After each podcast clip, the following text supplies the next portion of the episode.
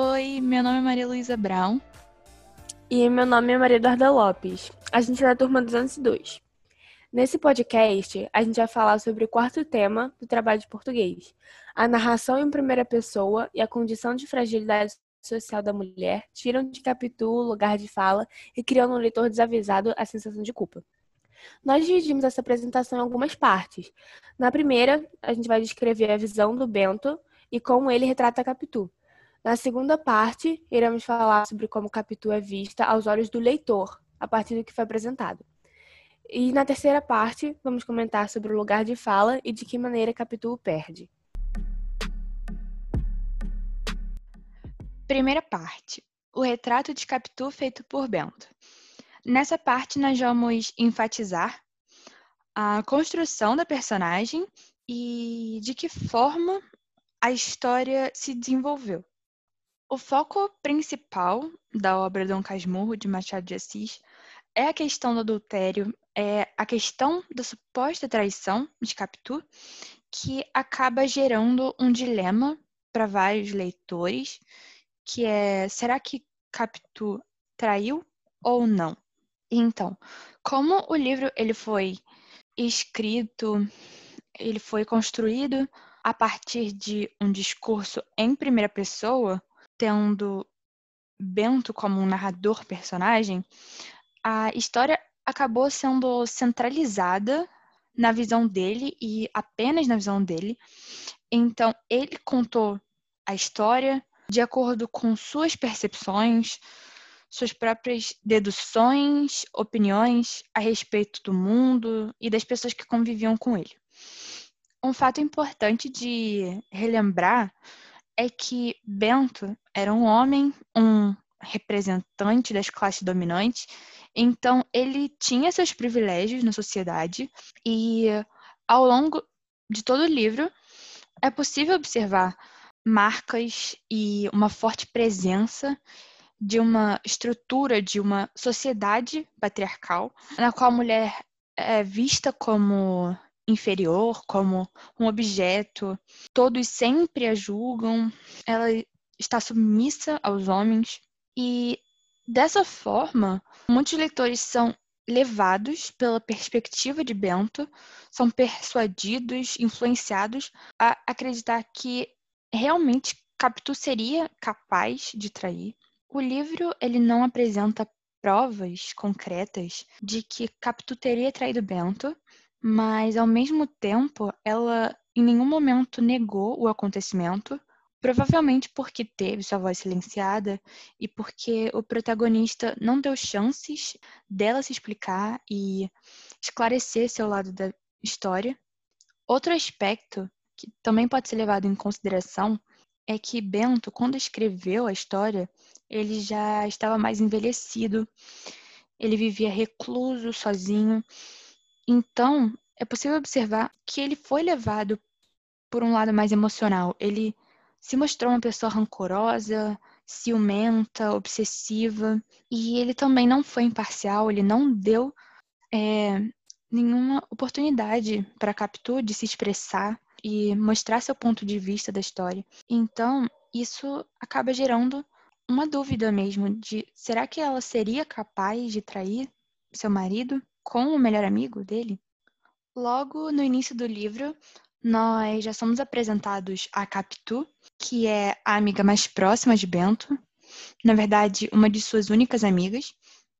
E ela era uma jovem, morena, que sempre encantou Bento e ela demonstrava ser uma menina muito forte, esperta, criativa, e por esses e outros motivos, ela acabava não se enquadrando no padrão, no modelo de mulher vigente daquela época, porque ela sempre estava expondo suas opiniões, suas insatisfações, e ela demonstrava seus sentimentos em momentos inesperados. Então, a construção dessas características marcantes dessa personagem acabaram servindo como uma base um alicerce para a ideia de traição no final do livro. Esse foi um recurso utilizado pelo narrador personagem, o Bento, para influenciar os leitores a pensar que ela realmente seria capaz de fazer uma coisa dessas com ele.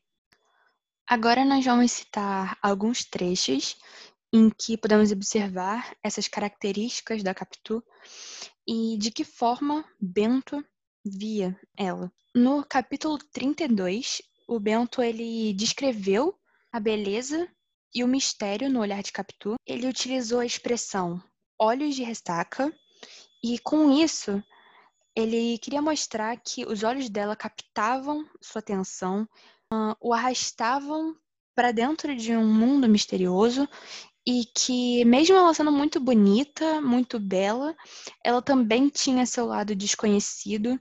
E enquanto isso, o José Dias, que era o agregado da casa de Bentinho, ele descreveu os mesmos olhos como olhos de cigana oblíqua e dissimulada.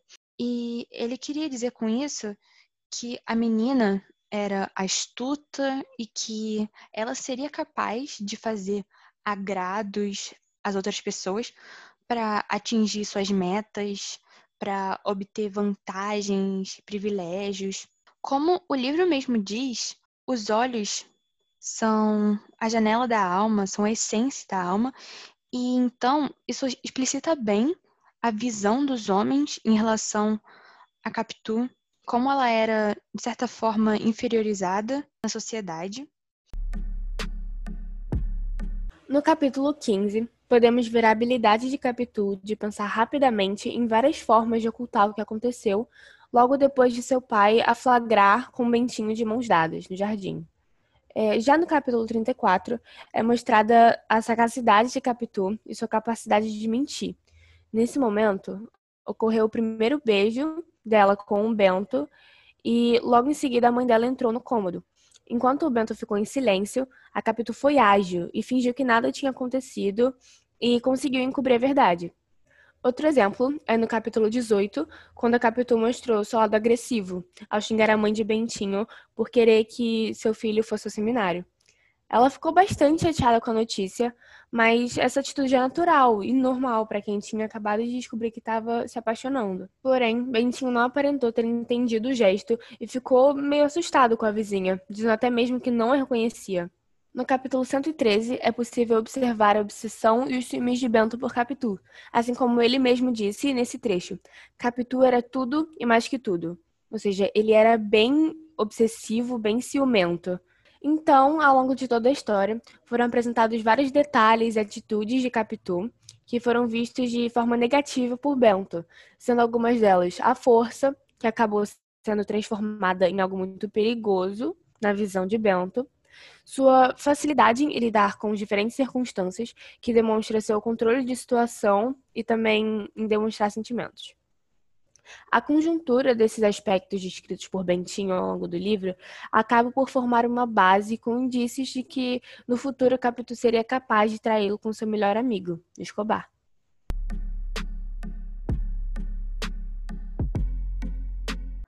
Segunda parte. Como Capitu é vista aos olhos do leitor a partir do que é apresentado por Bentinho? Como já disse anteriormente, a presença desse narrador em primeira pessoa acaba deixando a história mais focada em um só ângulo, nas convicções do Bentinho. Então, não temos acesso à versão de Capitu e dessa forma não podemos afirmar até que ponto da narrativa os acontecimentos são verdadeiros, porque a história pode estar sendo distorcida uh, e manipulada por Bentinho para que seu ponto de vista seja tomado como o verdadeiro e o certo. Por conta disso, a imagem que Capitu acaba transpassando a muitos leitores é de uma pessoa enigmática, de alguém que não tenta se expressar, já que seu ponto de vista é ocultado e sua voz não é ouvida. Desde sua infância, Capitu mostrou ser uma menina esperta, independente e que não se deixava subjugar. Foi mostrado em vários trechos do livro que ela não fugia da realidade, então ela sempre estava enfrentando os desafios que lhe eram impostos na época E ela não utilizava, então, a imaginação como um refúgio.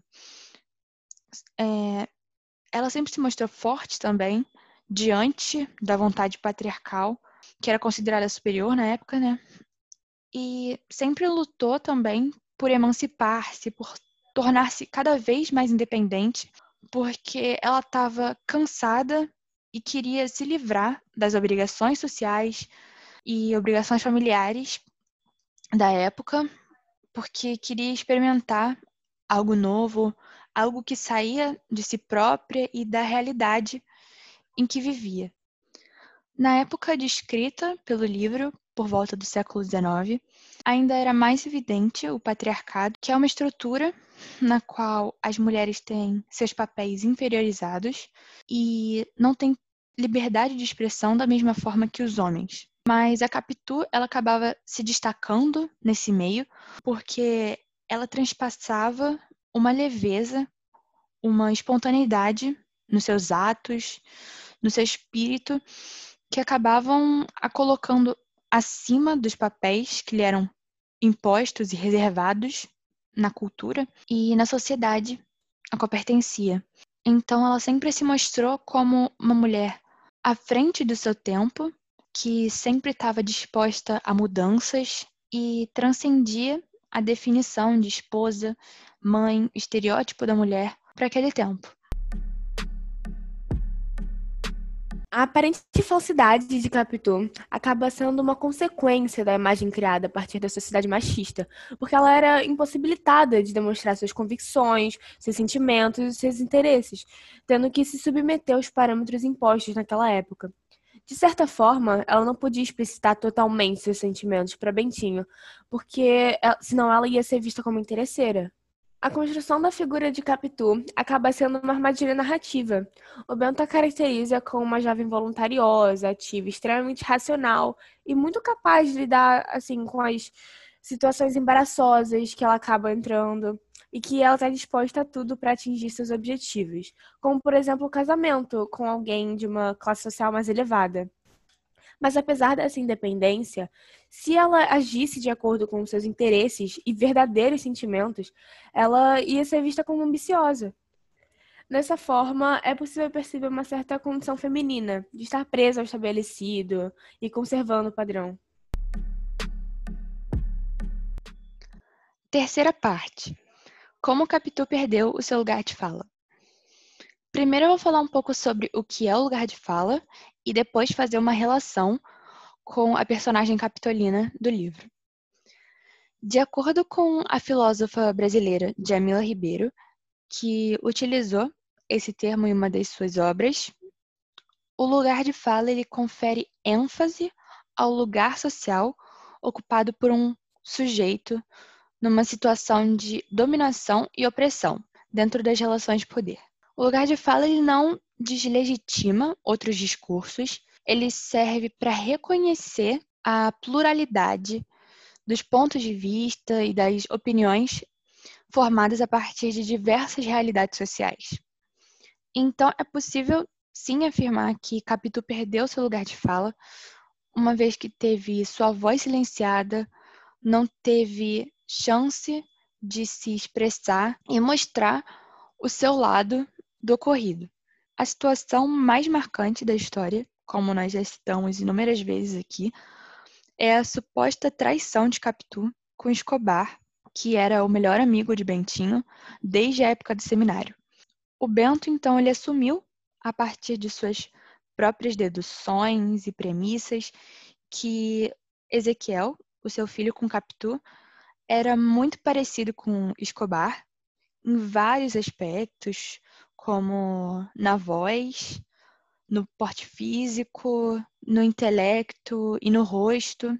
E realmente foi mostrado que o Ezequiel, ele gostava de imitar as características das pessoas que rodeavam, mas em nenhum momento outro personagem, além do Bento, deu indícios e provas de que Ezequiel e Escobar eram tão mas tão parecidos ao nível de serem pai e filho.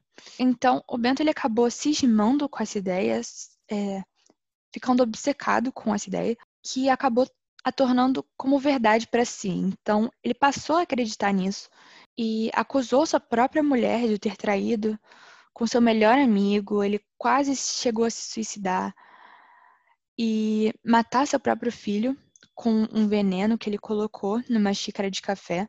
Dessa forma, nos é mostrado esse comportamento obsessivo, neurótico dele por Capitu, que o fez acreditar que ela realmente o tinha traído. Pode-se perceber também que, a partir desse momento da narrativa, o narrador parou de transcrever falas de Capitu, então acabaram-se todas as possibilidades que ela tinha de se defender e explicar. Então, Bento a privou disso, ele não quis mostrar o seu lado da história, mas ao mesmo tempo, o livro apresenta alguns trechos que acabam gerando uma contradição no que Bento falava, como quando ele estava na casa de Gurgel, que era o pai de uma amiga de Capitu, na casa deles tinha um quadro de sua falecida esposa e todos sempre diziam que a esposa e Capitu eram muito parecidas, mas isso acabava sendo uma mera coincidência, porque elas não tinham nenhuma relação. Então o livro mostra que coincidências podem acontecer e que esse poderia ser o caso de Escobar e Ezequiel, e que muitas vezes também a imaginação acabava passando dos limites, principalmente a do Bento, que acusou sua esposa sem ter provas. Em várias partes do livro, o Bento também diz que não tinha uma memória boa e de certa forma ele se entrega assim, porque isso nos faz pensar que ele poderia estar inventando acontecimentos e utilizando a sua imaginação como um recurso para viver e que tudo que ele estava tomando como hipótese de que seu filho e seu melhor amigo eram realmente parecidos poderia ser uma mentira, até mesmo porque nenhum outro personagem indica isso além dele. Como só nos é apresentada uma versão de todos os fatos e acontecimentos dessa história, nós não podemos afirmar e diferenciar o que era verdadeiro e o que acabou sendo parte da imaginação de Bento, uma mera ilusão dele. Mas a presença desse narrador personagem, que era um homem burguês, acaba aproximando muitos leitores das opiniões e convicções dele, e assim ele também é capaz de manipular as palavras ditas pelos personagens e da forma pela qual os leitores visualizam os personagens e as circunstâncias narradas. Dessa forma, muitos acabam assumindo uma cumplicidade com Bentinho, gerando o silenciamento da Capitu. Então, o Bentinho, ele, ele sempre queria mostrar que o, lado dele era o certo e que os outros eram culpados, e ele utilizou desse recurso para provar que ele era o correto da história e que ele não tinha feito nada de errado. O silêncio foi o meio de refúgio que a Capitu achou, escolheu para não adentrar nas deduções e neuroses do marido, e também o meio escolhido pelo narrador para que a sua versão da história e a sua teoria fossem validadas e acreditadas pelo leitor. E para Bento, que já tinha mostrado ser muito ciumento, esse silêncio foi visto como uma prova de que ela realmente tinha traído, é, assim, uma confissão de culpa.